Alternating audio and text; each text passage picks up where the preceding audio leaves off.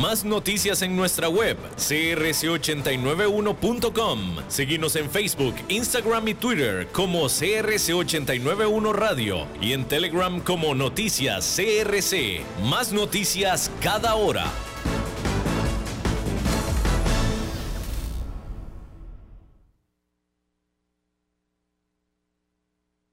CRC 89.1 Radio y Cadena Radial Costarricense no se hacen responsables por las opiniones emitidas en este programa. Transcomer, puesto de bolsa de comercio, presenta a las 5 con Alberto Padilla.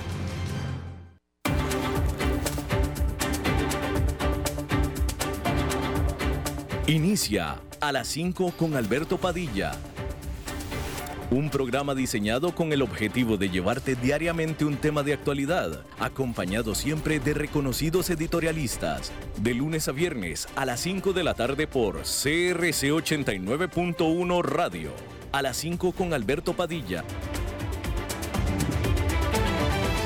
Hola, ¿qué tal? Saludos, bienvenidos a esta emisión de A las 5 con su servidor Alberto Padilla. Muchísimas gracias por estarnos acompañando, gracias por estar ahí le mando cálidos saludos desde la señal y las instalaciones de CRC 89.1 Radio en San José de Costa Rica, desde donde estamos transmitiendo hasta el punto en el tiempo, en el espacio en el que usted nos está escuchando, porque estamos saliendo en diferentes plataformas simultáneamente, diferentes vías, por ejemplo en Facebook Live, en la página de este programa. No estamos en Facebook Live, es cierto, discúlpeme usted, en esta ocasión Facebook nos está jugando una mala pasada y hasta nuevo aviso, que esperemos que sea en breve, esperemos, dice David Guerrero, sin ningún ah, conocimiento de causa, pero nada más por brujo, él dice que para mañana. Sí, nada más, bueno, David Guerrero dice que para mañana tenemos Facebook, pero por lo pronto no estamos disponibles en Facebook Live eh, en esta eh, emisión. Así es que lo siento, para que si usted nos iba a escuchar en Facebook, pues no se va a poder pero eh, esperamos que estemos disponibles en podcast y en el canal de YouTube de este programa, Las 5 con Alberto Padilla. Em, en podcast, como usted sabe, Spotify, Apple Podcast, Google Podcast y otras cinco importantes plataformas más. En esta ocasión me acompaña al otro lado de los cristales, tratando, tratando, simplemente tratando de controlar los incontrolables el señor David Guerrero y la, exactamente, sí. Eh, volteando para otro lado, pero él, él trata, él dice que trata. Y la producción general de este programa, siempre poderosa, desde Bogotá, Colombia, a cargo del señor Mauricio Sandoval. Bien, hay que decir que eh, cumpliendo con las expectativas, completamente con las expectativas, este miércoles se, marca el inicio de lo que es una nueva fase, una nueva etapa de la batalla de la Reserva Federal, que es el Banco Central de los Estados Unidos, en contra de la inflación. Porque resulta que, de nuevo, cumpliendo con las expectativas, hoy pasó absolutamente todo lo que se estaba esperando.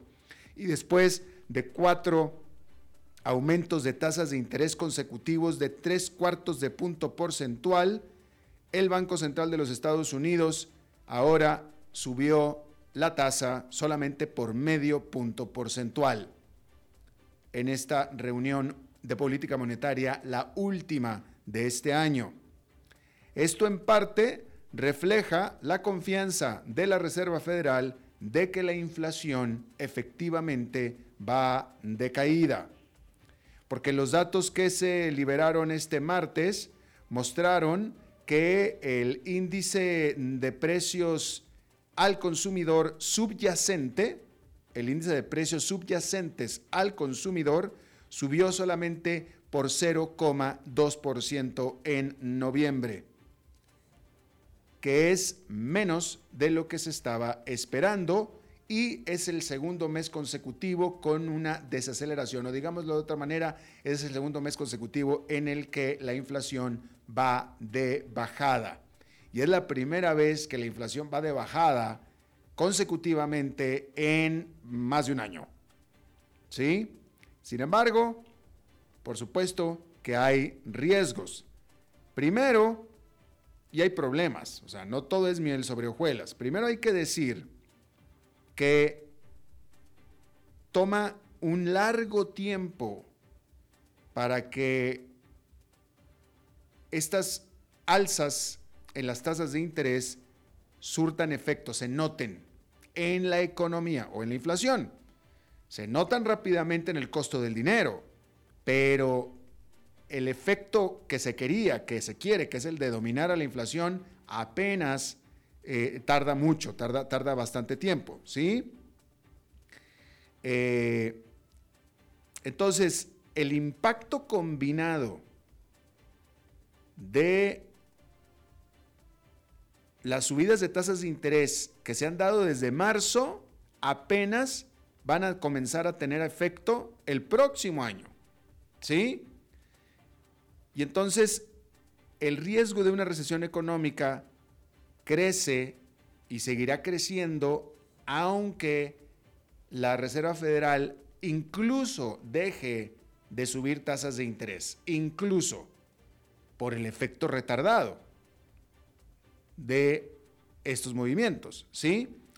El segundo de los eh, eh, problemas es que eh, la Reserva Federal ha batallado mucho, ha hecho todos los esfuerzos posibles para insistir de que, y recordar, de que las tasas se mantendrán elevadas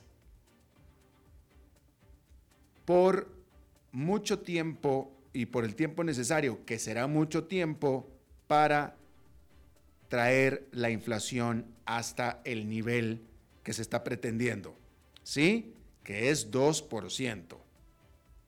Entonces, de tal manera que al final, una disminución en la tasa de aumentos de tasas de interés no es lo mismo que un aflojamiento de la política monetaria. ¿Sí? Aflojamiento política monetaria es cuando empieza a bajar la tasa de interés. ¿Sí? Eh, vamos a estar hablando de esto más adelante en nuestra entrevista de hoy con el economista Isaac Cohen. Vamos a estar hablando sobre este asunto.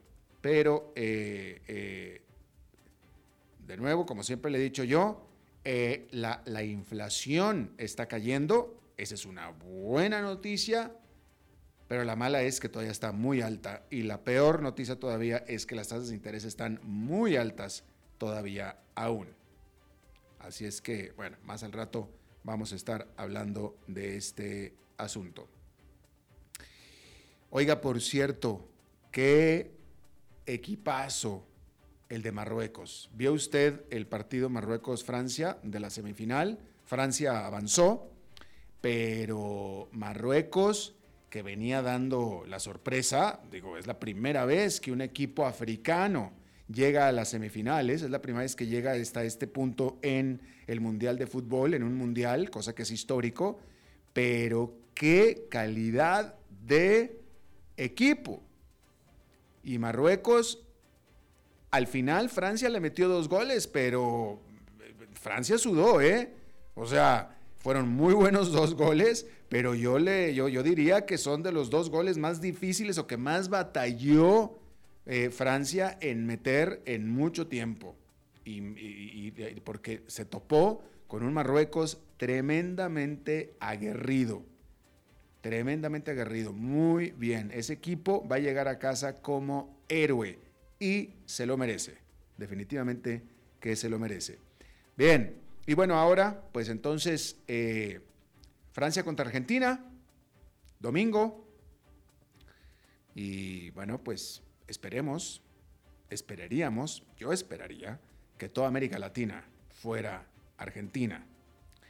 Eh, desafortunadamente no es así. Yo me he topado con varios latinoamericanos que, eh, por ejemplo, Argentina contra Croacia le daban a Croacia. Este, bueno, pues ok, pero ojalá y el domingo todos los, toda Latinoamérica apoye a Argentina y que la copa se quede en Latinoamérica que se quede en Argentina. Va a ser definitivamente un duelo de titanes. Francia viene, viene de ser la campeona del mundo, quiere repetir otra vez, tiene todo para hacerlo, pero Argentina también viene siendo muy buen equipo. Con Messi, por supuesto. Pero el domingo va a ser tremendo, tremendo. Si a usted no le gusta el fútbol, el del domingo debería de verlo para que vea literalmente el mejor fútbol del mundo. Este domingo. 9 de la mañana, tiempo del centro de Estados Unidos, tiempo de Centroamérica, tiempo de México también. Bien, Irán. Irán fue sacado del Comité de las Naciones Unidas encargado de promover la igualdad de género y de empoderamiento de las mujeres. Irán fue sacado por votación de esta comisión eh, por el estatus que las mujeres tienen allá en Irán en este momento en el que han estado siendo reprimidas, eh, que son las mujeres las que han estado protestando, en mayoría son mujeres las que han estado protestando en estas eh, manifestaciones masivas que se han estado dando ya desde principios de septiembre en Irán. Y bueno, esta iniciativa para sacar a Irán de esta comisión fue presentada por Estados Unidos a favor de, bueno, o animados o pedidos a solicitud de activistas iraníes sobre este respecto. Y bueno, eh, en Vietnam se suscribió un acuerdo energético por 16 mil millones de dólares entre Vietnam y países ricos, incluyendo Estados Unidos, la Gran Bretaña y Alemania, para ayudar a este país del sudeste asiático a transitar fuera del carbón en su producción energética, en su producción de energía eléctrica. ¿Sí? Ya se habían alcanzado sociedades similares con Sudáfrica y con Indonesia. Para que Vietnam pueda acceder a este dinero, que son 16 mil millones de dólares, que es muchísimo dinero para un país como Vietnam, este país tiene que prometer alcanzar el pico de sus emisiones para el año 2030, para entonces empezar a usar cada vez más energía renovable. Bueno, el alcalde de Estambul, Ekrem Imamoglu, fue sentenciado a dos años y siete meses de prisión. El alcalde de Estambul. ¿Cuál fue el delito? Insultar a la autoridad electoral. Ese fue el delito. Yo creo que en realidad el delito peor es ser opositor del presidente Recep Tayyip Erdogan. Y bueno, este encarcelamiento pues espera que evite o, prevenga que este que era una eh, estrella naciente de la oposición, del partido opositor secular, y lo quita del papel protagónico que tenía siendo el presidente municipal o el alcalde de, que, de la que es la ciudad más grande de Turquía. Básicamente lo encierran en la cárcel, lo, lo sacan de la jugada, porque se, se esperaba, se esperaba que Imamoglu fuera a correr por la presidencia en contra de Recep Tayyip Erdogan el próximo año que va a haber elecciones presidenciales en Turquía. Así es que, pues ya, Erdogan se lo quitó del camino, literalmente, se lo quitó del camino. Estamos hablando de Turquía, no de Nicaragua. Pero pues las, las, las, las, las eh, ¿cuáles? Este, las mañas son exactamente las mismas. Y bueno, Alemania Alemania siendo la economía más grande del continente europeo, este miércoles allá el Instituto IFO, que es un eh, instituto de eh, investigación, un think tank basado en Múnich, publicó su pronóstico trimestral, pronóstico económico trimestral para Alemania. Y hay que decir que este pronóstico fue menos eh, pesimista que el último, que se publicó en septiembre. Porque este instituto, el IFO, sugiere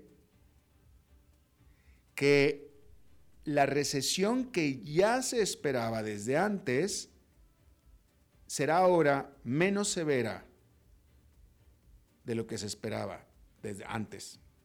todavía está previendo una recesión, pero esta será menos severa. ¿sí? Este instituto IFO ahora está pronosticando que la economía de Alemania se contraerá por solamente 0,1% en el 2023, es decir, marginalmente comparado con el pronóstico original de 0,3% de caída. Y esto es material, ¿eh? Definitivamente. No es lo mismo 0,3 que 0,1. Y sobre todo para una economía tan grande como la de Alemania. Ahora, en otra encuesta separada que se llevó a cabo en noviembre, el Instituto IFO encontró que la confianza de los negocios en Alemania ha subido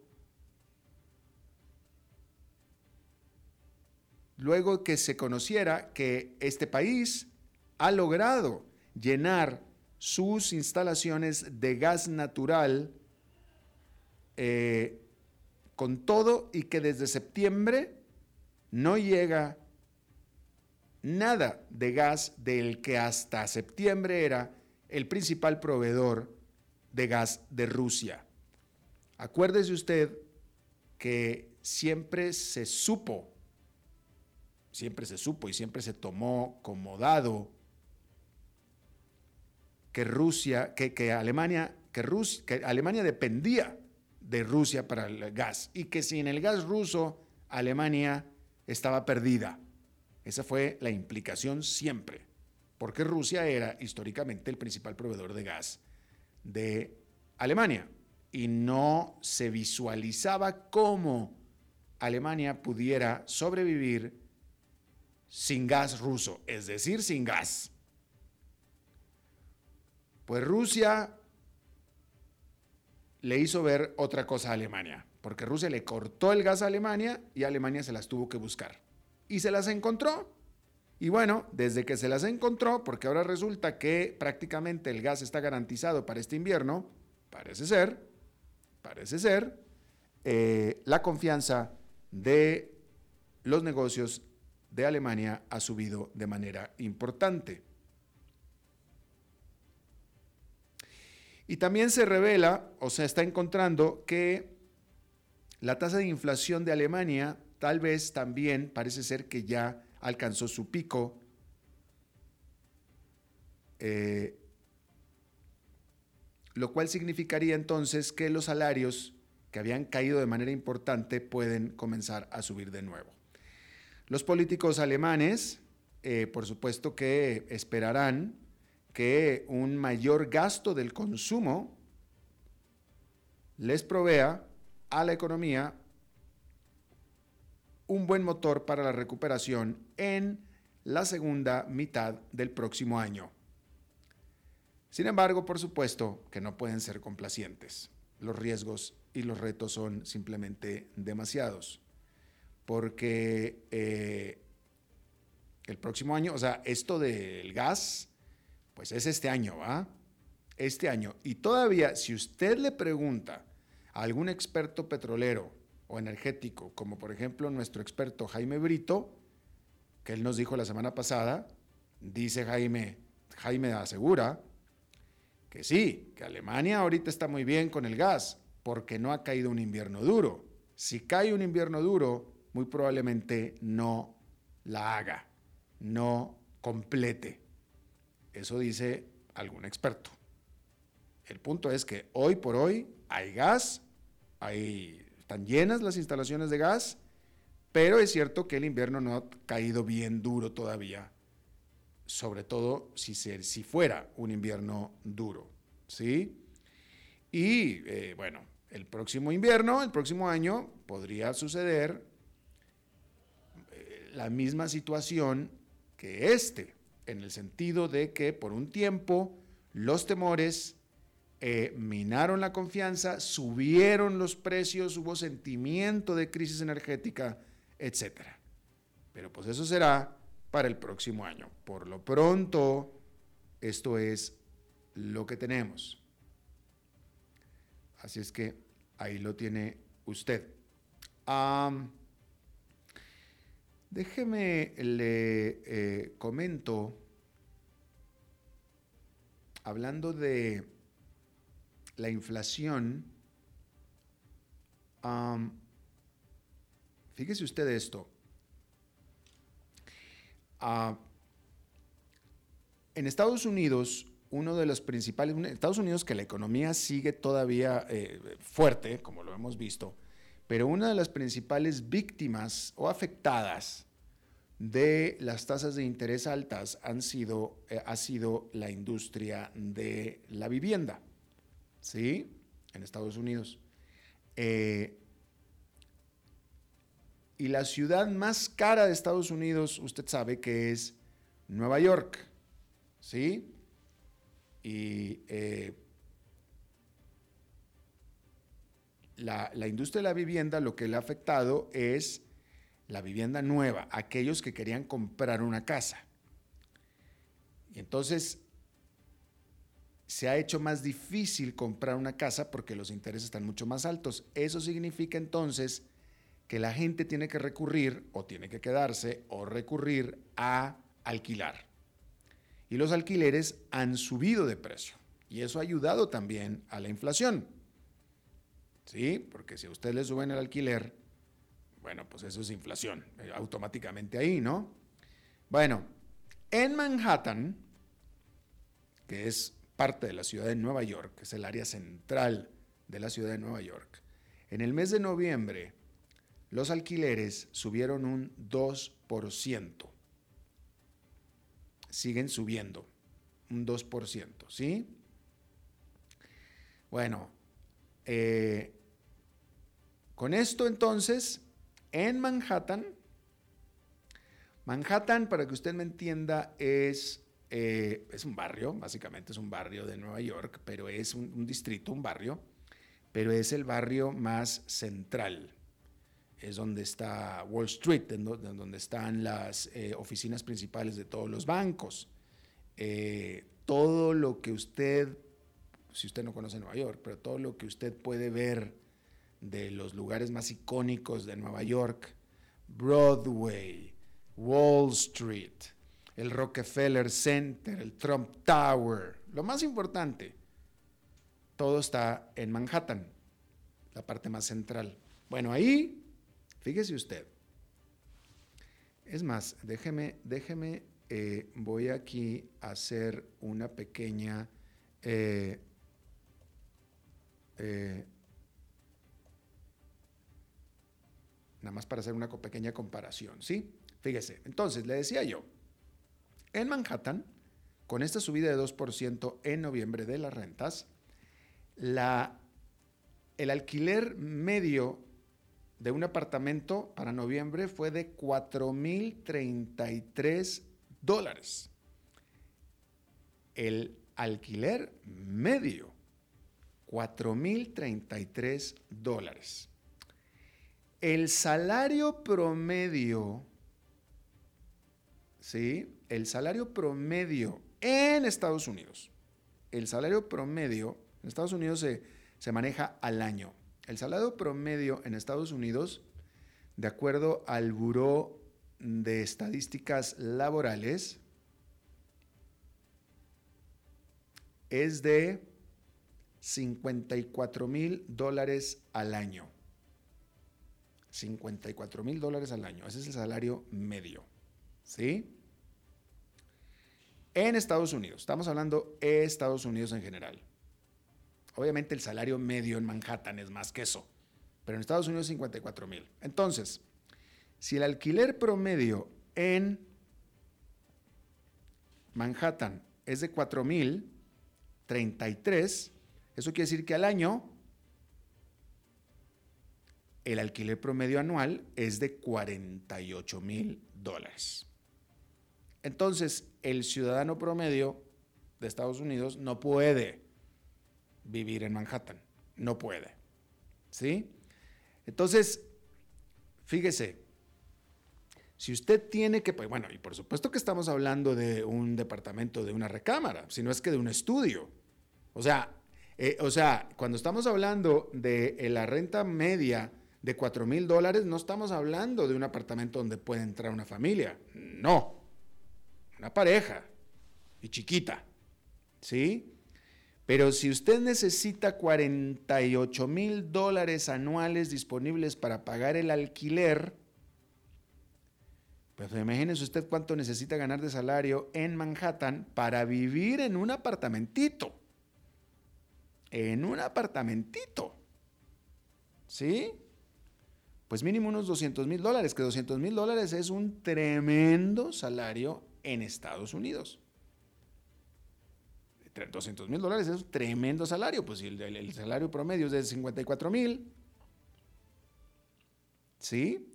Entonces, la realidad de las cosas, y cualquiera que viva en Nueva York se lo dice, eh, eh, bueno, entonces, a ver, ¿qué es lo que sucede? Entonces, lo que sucede es que la inmensa mayoría de los que trabajan en Manhattan no viven en Manhattan.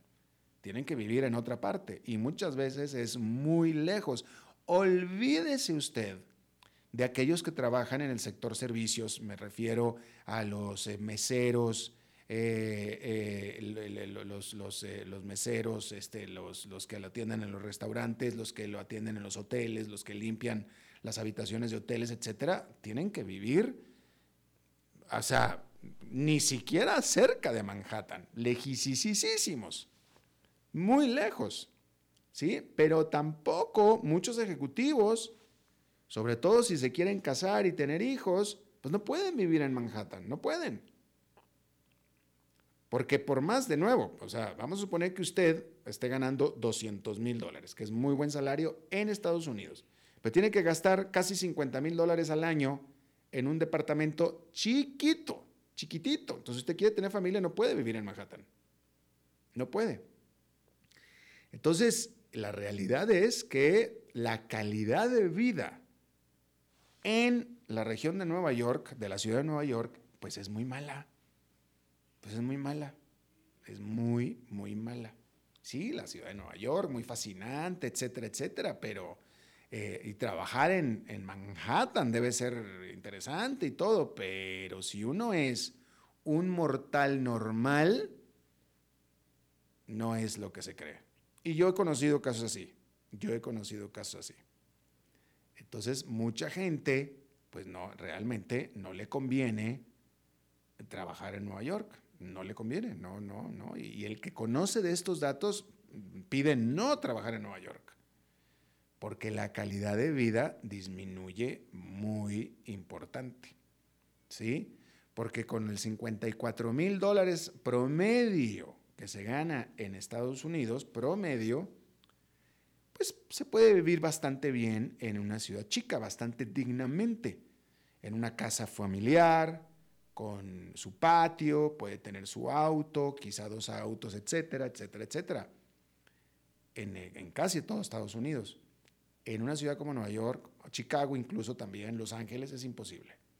Es tremendamente imposible. Simplemente eh, eh, casi, casi el alquiler de un departamentito en Manhattan es el salario medio de todo Estados Unidos. Y ese es, de nuevo, esa es una problemática muy grande para los que trabajan en servicios, que tienen que vivir absolutamente a distancias larguísimas de ahí. Bien, pues ahí lo tiene usted. Vamos a hacer una pausa y regresamos con nuestra entrevista de hoy. A las 5 con Alberto Padilla, por CRC 89.1 Radio. Ok, gracias a todos por haber venido a la fiesta de despedida de don Alberto, quien cumple 30 años de trabajar para nuestra empresa. Y bueno, le llegó el día del retiro. Don Alberto, ¿por qué no viene acá y nos da unas palabras? Muchas gracias a todos. Solo puedo decirles que si alguien sabe de algún trabajito, que por favor me avisen. Es en serio. No me preparé para este momento y tengo que ver cómo consigo otro trabajo. No cometan el mismo error que yo. Transcomer, puesto de bolsa de comercio. Construyamos juntos su futuro. Somos expertos en eso.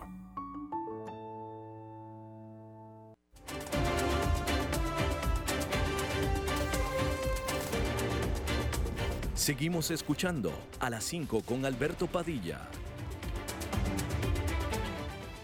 Bueno, gracias por continuar con nosotros. Como le estaba informando al principio, la Reserva Federal cumplió con las expectativas de eh, subir la eh, tasa de referencia por medio punto porcentual bajo la eh, confirmación de que efectivamente la inflación en ese país va de bajada. Sin embargo, después de este anuncio, el presidente de la Reserva Federal, Jerome Powell, salió a pues a poner el contexto, que el contexto es el real, ¿no? Le recordó a todo mundo que sí, efectivamente la inflación va bajando, va de bajada, pero permanece alta y por tanto en el 2023 continuarán los aumentos de tasas de interés.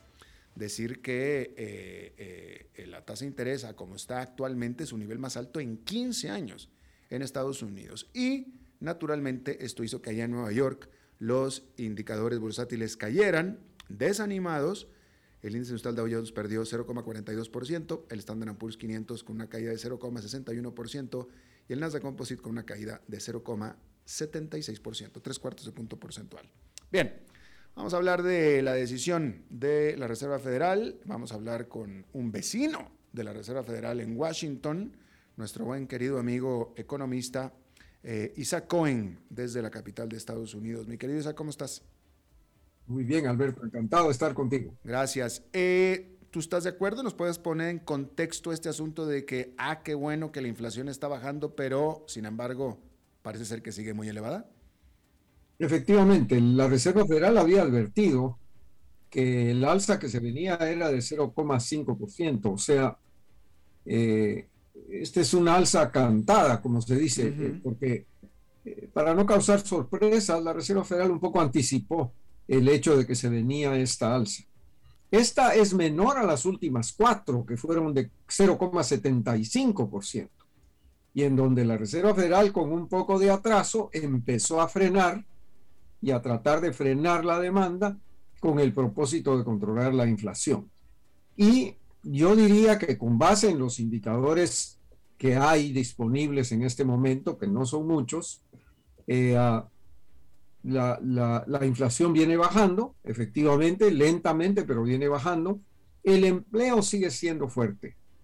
Y eso es muy importante porque está logrando frenar la economía gradualmente sin lesionar el empleo. Ahora, no podemos hablar de las proyecciones de la Reserva Federal para el año entrante, porque ahí la Reserva Federal advierte no solo que va a seguir subiendo la tasa de interés, sino que muy probablemente vamos a empezar a ver aumentos en el desempleo, que pueden llevar la tasa de desempleo de Estados Unidos a más de 4%, estamos en 3,7%, y que van a, pues la economía va a tener que funcionar con una tasa de interés básica de 5, más de 5%. Entonces, eh, las proyecciones de la Reserva Federal son interesantes porque la tasa de crecimiento esperada en esas proyecciones es de menos de 1% el año entrante. Eh, yo quisiera que nos pusieras también en contexto, Isaac, porque tú lo acabas de decir, de la tasa de interés de 5%. Eh, este año comenzó, y todo enero, febrero y parte de marzo estábamos con la tasa de 0%. Con la subida de hoy está en casi 4,75%. Es decir, eh, eh, o sea, esta corrida de tasas de interés, esta corrida de aumentos de tasas de interés es histórica. Este, o, sea, la reacción del Banco Central es de una situación de emergencia. Así es, efectivamente, porque lo que ocurrió es que al principio, ante los primeros brotes inflacionarios, algunos de ellos causados por la guerra en Ucrania, por ejemplo, o problemas en las cadenas de abastecimiento, los puertos en China que estaban cerrando, en fin, tú te recuerdas de todos esos acontecimientos. La Reserva Federal estimó que esos factores eran transitorios y decidió esperar.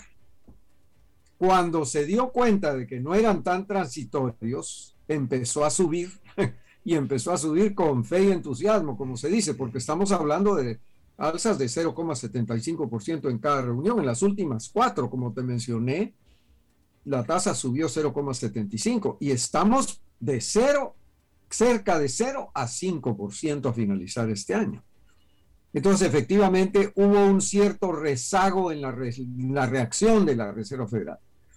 Muchos la criticaron por eso, pero lo interesante es que lo ha venido haciendo de una manera que el empleo todavía está fuerte. El presidente Powell lo destacó en la conferencia de prensa después de la reunión.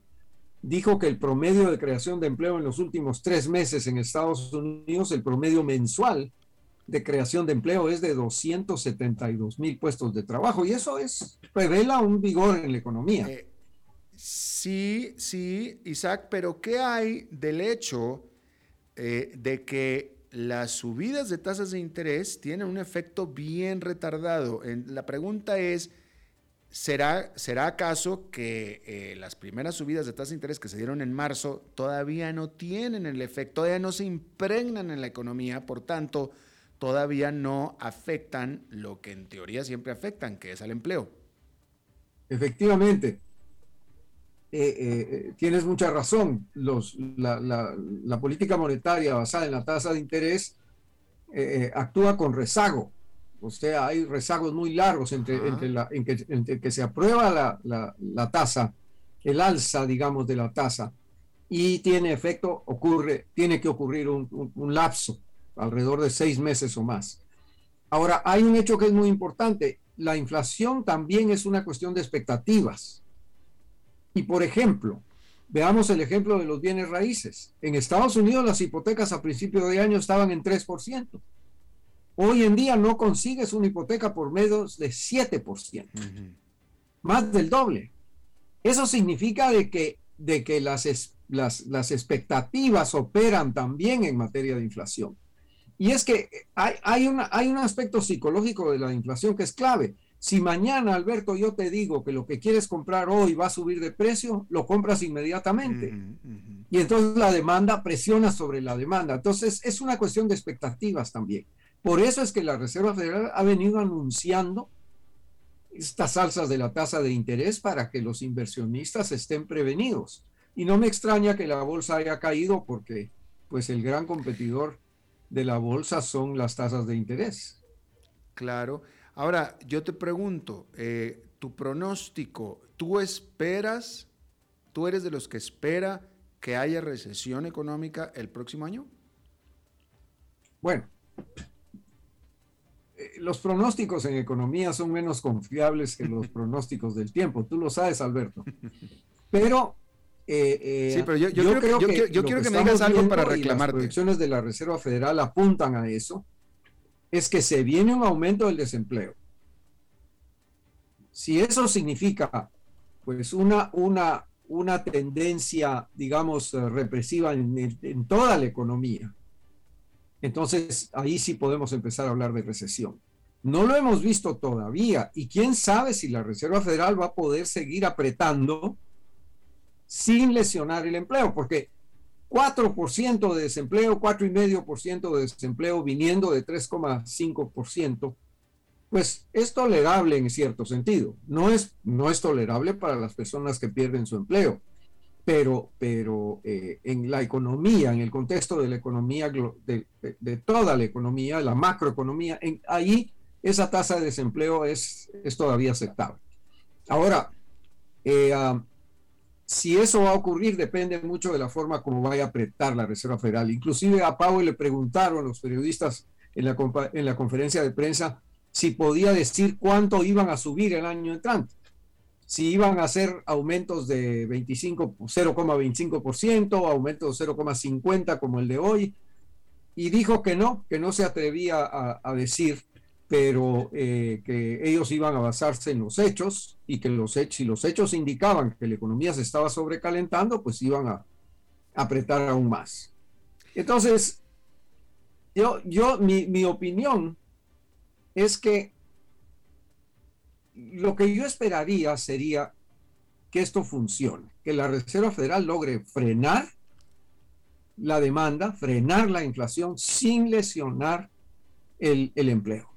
Si, si, si, ocurre eso, que es la noción esta de un aterrizaje suave, eh, ah, pues yo creo que eh, eh, va a ser un acontecimiento muy importante. Ahora, si se les va la mano, entonces sí caemos en recesión. ¿Cómo te parece esa predicción? Sí, te cubriste por todos lados. Por todos lados te cubriste. Hace un momento estaba leyendo yo aquí en el programa acerca del aumento de los alquileres que ha habido en los Estados Unidos, porque tú lo acabas de decir, es muy difícil comprar casa, entonces la gente está recurriendo a, alquilar, a rentar, y los alquileres han estado subiendo. Y eso te pega en la inflación subyacente. Eso es por un lado. Por otro lado, eh, el precio del petróleo es muy, eh, ¿cuál es la palabra que quiero? Inestable. Eh, sigue alto y puede en cualquier momento subir dependiendo del humor en el que se levanten Putin y los árabes. Entonces, exacto. Entonces, todavía hay elementos ahí peligrosos para la inflación. Entonces, yo te pregunto, ¿seguro que la inflación va a seguir cayendo? Y seguirá cayendo a un ritmo sostenidamente aceptable? Bueno, has mencionado el petróleo y ahí ha ocurrido un acontecimiento muy interesante. Se vino abajo el precio de la gasolina en Estados Unidos. Junto con el petróleo, sí. Estábamos en casi 5 dólares a mediados de año y estamos ahora en 3.20 el galón.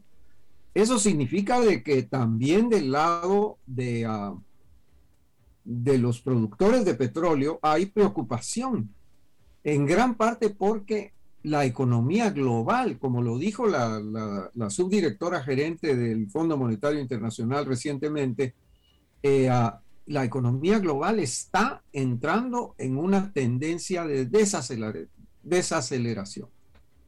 O sea, el mundo se está desacelerando. y eso significa que la demanda mundial de petróleo va a bajar.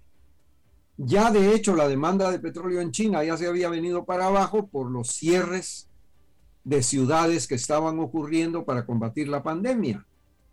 Entonces, el principal exportador de petróleo del mundo está teniendo dificultades, pues, y está, eh, eh, su economía se está, eh, está disminuyendo, está, está perdiendo vigor gradualmente y ante ese tipo de medidas eso se refleja inmediatamente en, el precio del petróleo. Y hasta ahora yo diría, los consumidores en Estados Unidos nos hemos beneficiado porque el petróleo, el costo de la gasolina ha bajado. Claro. Y estamos a las puertas del invierno cuando hay que empezar a calentar las casas y hay demanda, eh, se, se intensifica la demanda de combustible. Y en este momento los precios han bajado. Entonces, la coincidencia de esos factores, creo yo, va a ser la que va a determinar si eh, se va a poder combatir la inflación en Estados Unidos sin lesionar el empleo. Vuelvo a insistir en eso porque hasta ahora así ha sido. Claro. Bueno, pero ahora, eh, Isaac, hablemos de América Latina. ¿De qué manera, eh, de nuevo, o sea, estábamos con tasas de interés en cero y ahora están en 4.75 y seguirán subiendo. Es una corrida de tasas de interés muy importante, etcétera, que encarece al dólar estadounidense, etcétera. ¿Cómo, cómo afecta todo esto a los países de Latinoamérica? Mira, los bancos centrales de América Latina han reaccionado eh, en esta circunstancia eh, con mucha cautela. Han empezado a subir la tasa de interés antes de que se les viniera encima eh, la inflación, con ciertas excepciones, por supuesto, como la de Argentina o Venezuela, que, que son casos eh, aparte. Pero digamos en general, cuando se ve Brasil, Chile, Colombia, se ahí el Banco Central, los bancos centrales están haciendo un esfuerzo para tratar de elevar la tasa de interés para empezar a combatir la inflación. Y es que ocurre un fenómeno muy serio para América Latina. Si suben las tasas de interés en Estados Unidos, los inversionistas prefieren dejar su dinero en casa porque les rinde más. En cambio, si las tasas de interés bajan en Estados Unidos, los inversionistas salen a buscar mejores rendimientos que los encuentran en los mercados emergentes como los de América Latina. Entonces, eh, a la par, digamos, de esta situación de inflación que está afectando al mundo entero, eh, tenemos la situación en, América Latina de que puede haber una fuga de capitales precisamente porque hay rendimientos más atractivos en los países de origen de los capitales. Entonces, eso puede complicar la, situación. No he visto todavía, porque no la han publicado, la, proyección de la CEPAL para América Latina para este año y el año entrante, pero eh, la, tasa de, la tasa de crecimiento de América Latina este año va a ser muy moderada si mucho será 2, 2,5, 3% máximo. ¿Qué hay de aquellos en América Latina que no tanto que tengan dólares, sino que tengan deudas en dólares, incluyendo a las propias economías? Bueno, así es. Esta vez los latinoamericanos han sido más cautelosos y se han preferido endeudar en sus propias monedas en vez de exagerar, eh, sobre todo los sectores públicos, estoy hablando, en vez de exagerar el endeudamiento en dólares. Eso ha servido para que el golpe no se sienta tanto, porque el dólar además está cotizando mucho más alto eh, eh, en casi todas las economías. ¿Por qué? Porque cuando hay inestabilidad cambiaria en una economía, el primer reflejo de una persona es tratar de ahorrar en una moneda que le sea más segura. Si la moneda de tu país está perdiendo valor, pues tratas de, ahorrar en dólares y la demanda de dólares aumenta al mismo tiempo. Entonces, yo creo que eh, efectivamente eh, el endeudamiento en dólares en, en, América Latina esta vez no es tan, tan serio, tan grave como fue en la crisis de los años 80, por ejemplo, en donde se sufrió una década perdida de desarrollo precisamente para salir del atolladero de la deuda. Esta vez los gobiernos han sido más cautelosos, se endeudan menos y cuando se endeudan tratan de hacerlo en moneda local para evitar precisamente el riesgo del endeudamiento en dólares. Estoy hablando del sector público. Las empresas privadas tienen sus maneras de resolver estos temas. Eh, generalmente eh, apuestan a futuros para protegerse si necesitan dólares en algún momento para pagar una deuda. Eh, pero eso es diferente. En el sector público es donde se ve eh, que hay eh, eh, más control en este caso. Claro, hay alguna excepción por ahí muy importante como Argentina, ¿no? Argentina, como, como yo siempre digo, en Argentina siempre digo, este, Argentina es un país único, porque es el único país en el que suceden esas cosas. Este, em, Argentina tiene un problema de deuda importante, ¿no? Por supuesto. No, no, y no solo eso, tiene un problema de inflación muy serio. Estamos hablando de tasa de inflación probablemente cercana a 100%. Ah, eh, tengo información de gente que ha vuelto recientemente de, Buenos Aires y, dice que es, casi imposible alcanzar los precios. Eh, eh, los precios se están acelerando de una manera que, está retando la economía doméstica de muchos. es una situación complicada excepcional, porque además estamos hablando de uno de los países más ricos de América. Y, bueno, y, donde, aparte, dependiendo de, eh, el campo, ¿no? Pero eh, eh, de, la cosecha pueden llegar a entrar muchísimos dólares con la soja, ¿no? No, efectivamente, y la carne, en fin, son, Argentina tiene, tiene el potencial de, ser una de las economías más exitosas pero tenemos el caso, sin ir muy lejos, de Venezuela, la economía que tiene las reservas de petróleo más grandes del mundo. Mm, mm, Mira la situación, o sea, eh, eh, eh, bueno, hay, esas situaciones, son, son, son las dos grandes excepciones en este momento en América Latina. Claro. Bueno, pues Isaac Cohen, mi querido amigo economista basado en Washington, Eh, aprovecho para desearte felices fiestas, para darte las gracias por todo tu apoyo durante este año, un año más, Isaac. Y en un año más, este, ya, sí, uf, este, y este, pues prontito, prontito nos vemos el próximo año, ¿no? Efectivamente, y te voy a recordar cuando comenzamos, Alberto. Comenzamos en CNN en español en 1997. Ay, Dios Haz la cuenta. 25 años. No, hombre, más que eso, ¿no? Fue en 25. Qué bárbaro. Bueno, en fin, gracias por todo tu apoyo siempre, mi querido Isaac, y felices fiestas. Pero igual para ti, Alberto. Un fuerte abrazo. Gracias. Eh, bien, eh, ¿nos vamos directo? Nos vamos directo. Ok, vámonos directo con nuestro eh, productor y periodista amigo Mauricio Sandoval, porque en Perú sigue la cosa que arde literalmente. Mauricio Sandoval.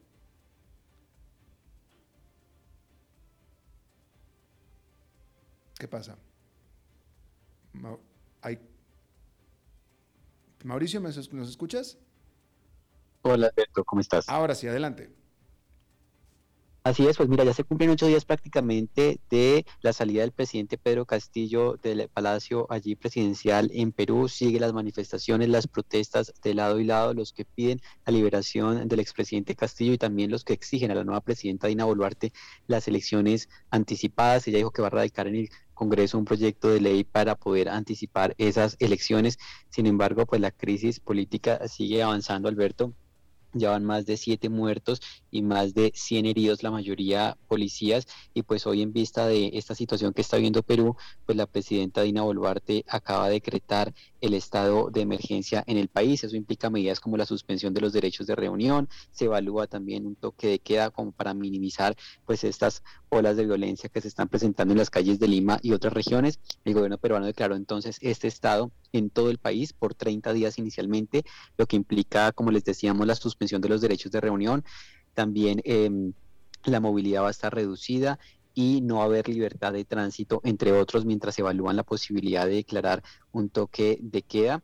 El gobierno pues anuncia esta medida tras las manifestaciones y los disturbios de los últimos días, que sobre todo se han agudizado en unos puntos principales y se han confirmado también, como les dije al inicio, siete víctimas mortales.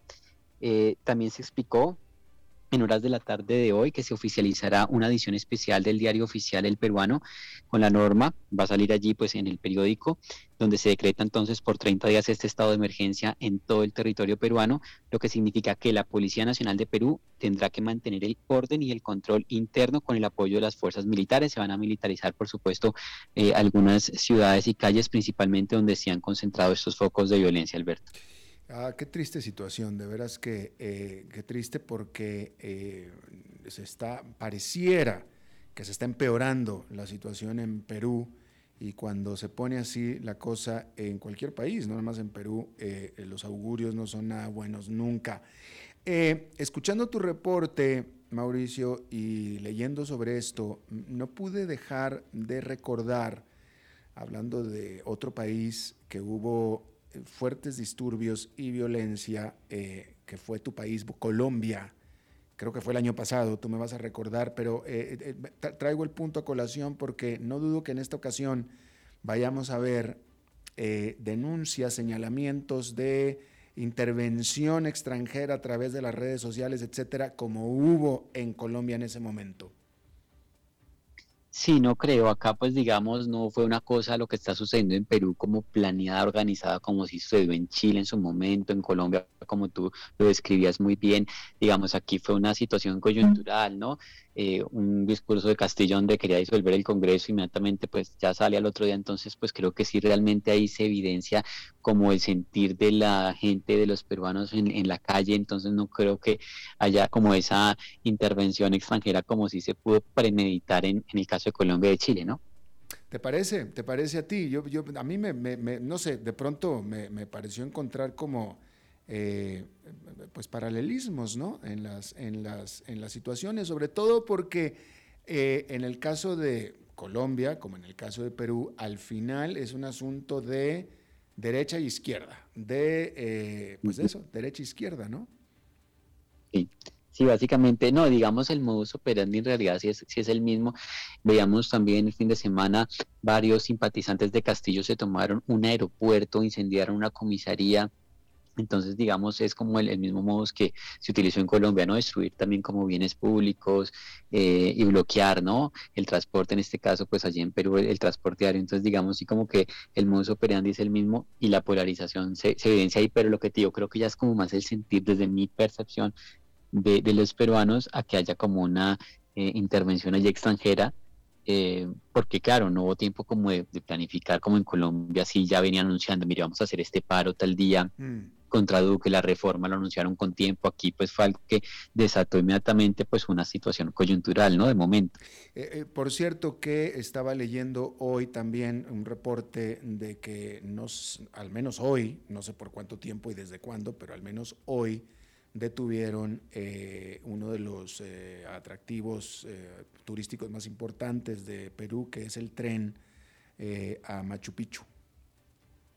Así es, Alberto, y también se han presentado, además de la toma allí, lo que tú dices del tren del aeropuerto que les comento que sucedió el domingo, pues también recientemente este martes protestantes tomaron una planta de gas en el departamento de Cusco y se han sucedido numerosos cortes de carreteras, bloqueos, saqueos de comercios, incendios en instituciones públicas en diversos puntos del país, así que la situación está complicada, principalmente reportan las autoridades allí en Perú que la zona sur del país es donde más se han concentrado estas marchas y las protestas producidas en los últimos días, pues también, eh, pues básicamente han desatado esta situación con la policía, que es lo mismo que veíamos también en Colombia, ¿no?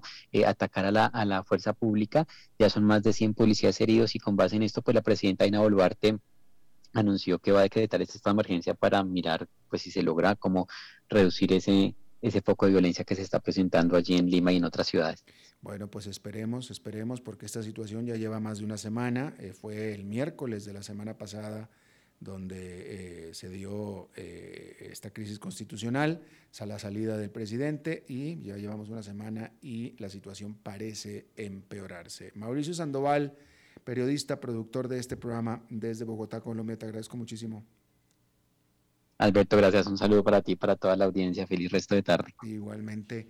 Y bueno, eso es todo lo que tenemos por esta emisión de A las 5 con su servidor Alberto Padilla. Muchísimas gracias por habernos acompañado. Espero que termine su día en buena nota, en buen tono y nos reencontramos en 23, en 23 horas. Que la pase muy bien. A las 5 con Alberto Padilla fue traído a ustedes por Transcomer, puesto de bolsa de comercio. Construyamos juntos su futuro. Somos expertos en eso.